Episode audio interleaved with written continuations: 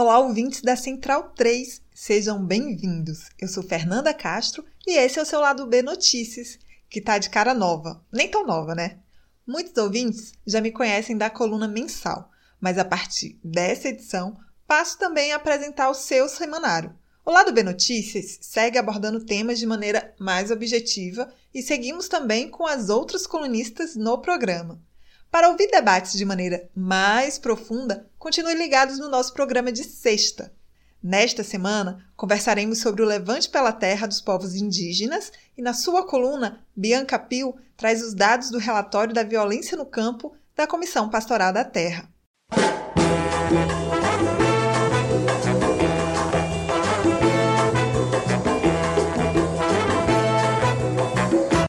Cantos e com a força de suas maracas, povos indígenas de várias regiões do Brasil se levantaram na última semana em uma grande mobilização em Brasília contra os crescentes ataques que vêm aí sofrendo em seus territórios por mineradores, madeireiros e grileiros. O Levante pela Terra, que é como eles estão chamando essa grande mobilização, denuncia diversos projetos contra os indígenas e reverbera a luta desses povos. Diante de um governo de morte como o de Bolsonaro, a única opção tem sido resistir e lutar, e, sem dúvidas, é um dos maiores ensinamentos que os povos indígenas têm nos dado. Desde que Bolsonaro chegou ao poder, é visível o aumento da violência contra esses povos no Brasil.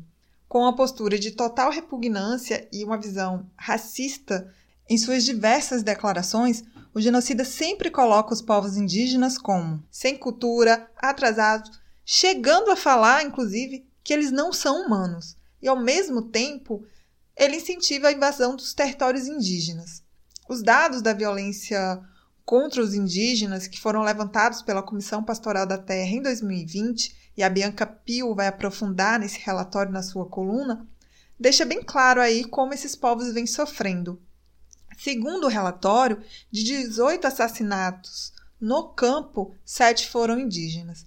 Além disso, mais de mil indígenas foram mortos por conta da Covid-19 e Bolsonaro aproveitou a pandemia para dificultar ainda mais o acesso dos indígenas a seus direitos e foi preciso aí uma intervenção do STF para que o governo tomasse medidas para proteger esses povos.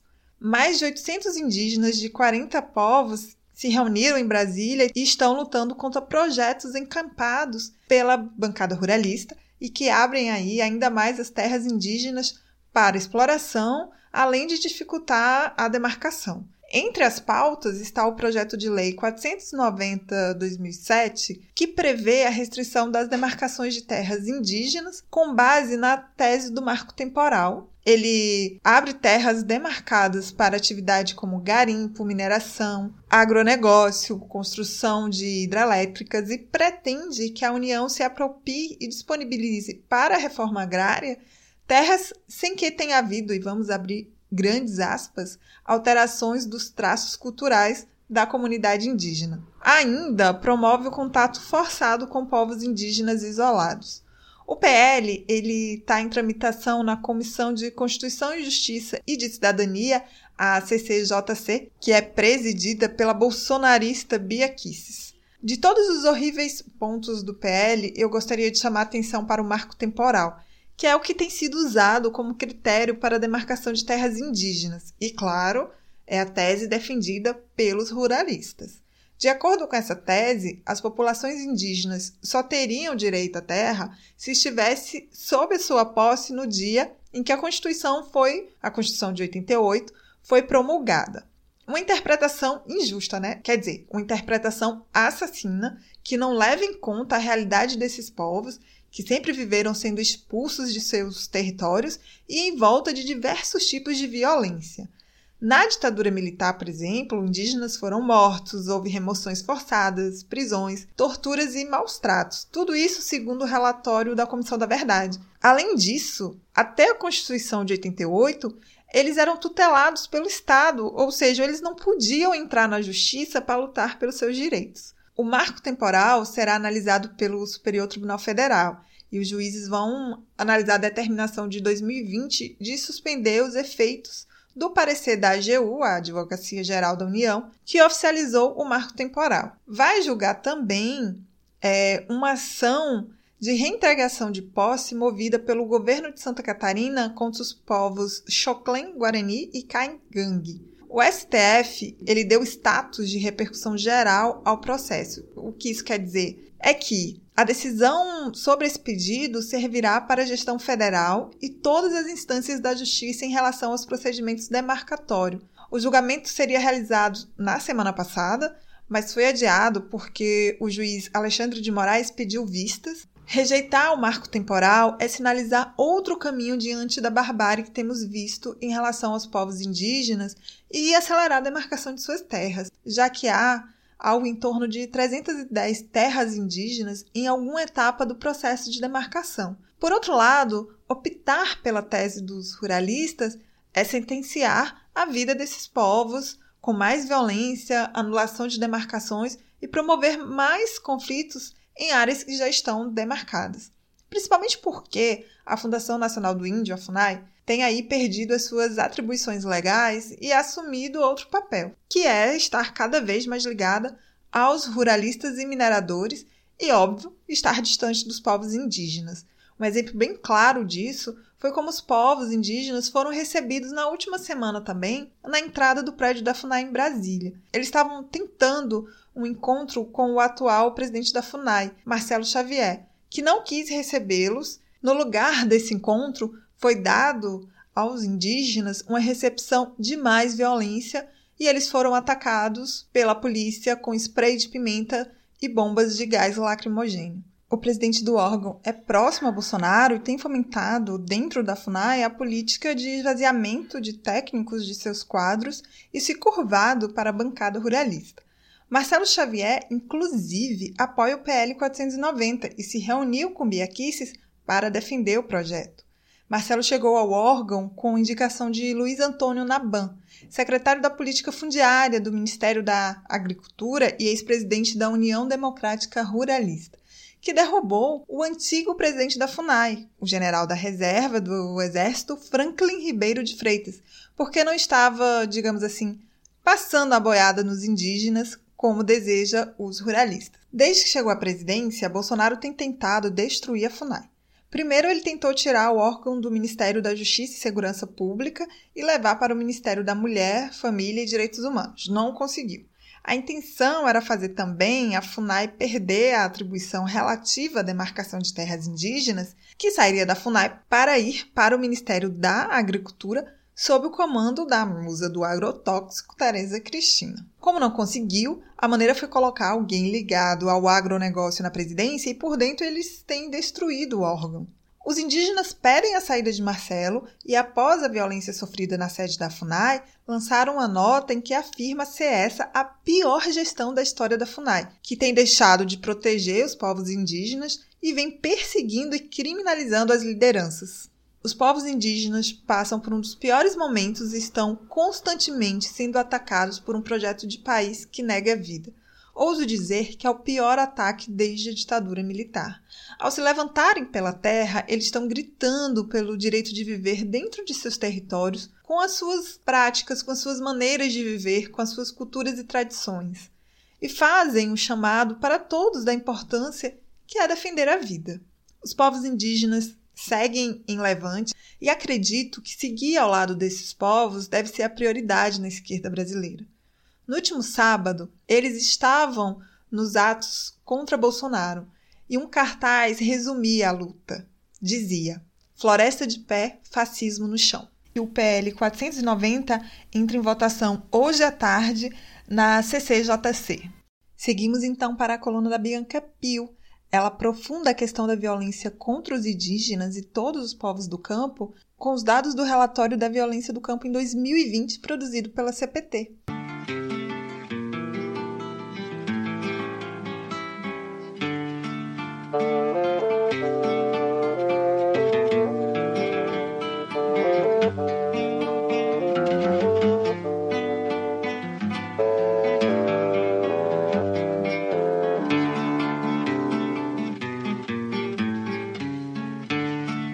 Salve ouvintes do lado B Notícias. Bom, na coluna deste mês, eu quero trazer os dados que foram sistematizados pela Comissão Pastoral da Terra sobre os conflitos no campo em 2020. O relatório foi lançado no final de maio. 2020 foi o ano de maior número de ocorrências de conflitos no campo já registrados desde 1985, que foi quando a CPT começou a sistematizar esses dados. No ano passado, ocorreram 1.576 confrontos por terra, o equivalente a 4,31 por dia. Trata-se de um aumento de 25% em relação aos registros de 2019 e 57,6% sobre o observado em 2018. 81.225 famílias tiveram suas terras e territórios invadidos em 2020. E desse total, é, 71% eram famílias de indígenas, é, o equivale a 58.327 famílias. Dentre os conflitos registrados pela CPT, 18 foram assassinatos, e desse total, é, 7 eram indígenas, ou seja, 39% das vítimas. Já entre as 35 pessoas que sofreram tentativas de assassinato ou homicídio, 12 foram indígenas, o que equivale a 34% do total. Esses dados mostram a escalada da violência contra povos indígenas durante o governo Bolsonaro. Ao todo, foram 2.054 ocorrências de confrontos no campo, que envolvem conflitos por terra, água e disputas trabalhistas, e esses conflitos envolvem quase um milhão de pessoas, sendo que 656 ocorrências envolvem indígenas. A pesquisa produzida pela CPT também apurou os principais responsáveis por essas violências, aparecendo em primeiro lugar fazendeiros, com 34%, seguido de empresários nacionais e internacionais, com 21%, e também o poder público, e aí incluindo governo federal, estadual e municipal, que representam juntos 13% desse total. Outro tipo de conflito sistematizado pela CPT é o conflito pela água. Em 2020, foram mortas quatro pessoas por esse motivo e todas foram vítimas do mesmo crime, que ficou conhecido como Massacre do Rio Abacaxis, no Amazonas. Os homicídios ocorreram em agosto de 2020 e as vítimas foram um indígena munduruku e três ribeirinhos. Eu quero também destacar aqui os dados que envolvem as mulheres no campo. Nos últimos 10 anos, a CPT registrou é, 77 tentativas e 37 assassinatos de mulheres em conflitos fundiários e socioambientais. Eram trabalhadoras rurais sem terras, quilombolas e de etnias originárias em sua maioria. Esses episódios estiveram concentrados sobretudo na região norte do país, com 24 assassinatos e 40 tentativas. A CPT registrou também um conjunto bastante amplo de violências contra as mulheres: agressões, ameaças de mortes, detenções, estupros, lesões corporais, humilhações, intimidações e prisões.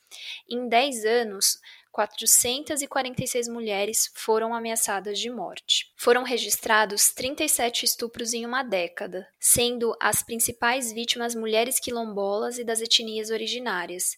30 desses estupros foram cometidos contra crianças e adolescentes na comunidade quilombola Calunga, no estado de Goiás.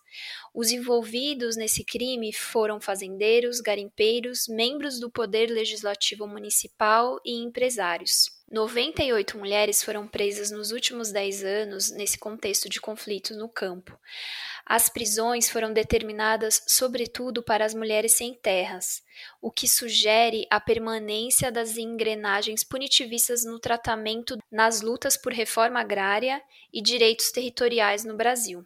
Em março de 2018, de uma vez só, 400 mulheres foram detidas intimidadas pela polícia militar no município de São Lourenço, em Minas Gerais, após ocupar uma fazenda do grupo empresarial Nestlé como meio de denunciar a privatização das águas. Ao longo da última década, um total de 1.814 mulheres sofreram algum tipo de violência interpessoal ou institucional em contextos diversos de lutas por direitos territoriais e socioambientais. Bom, eu encerro a coluna com esses dados chocantes da violência misógina e reforço o convite que já fiz para vocês anteriormente, que é sugerir que acompanhe a CPT nas redes sociais, porque ela faz um trabalho fundamental de resistência a esse modelo de desenvolvimento que segue ceifando vidas. Até a próxima. O Lado B do Rio é produzido com a ajuda financeira dos nossos ouvintes.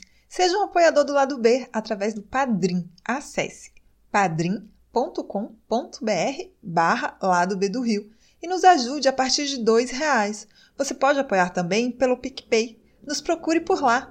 E se não puder ajudar financeiramente, sem problemas.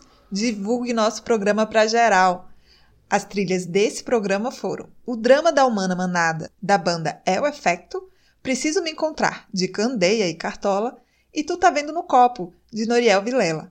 Fique ligado no nosso programa de sexta. Até semana que vem!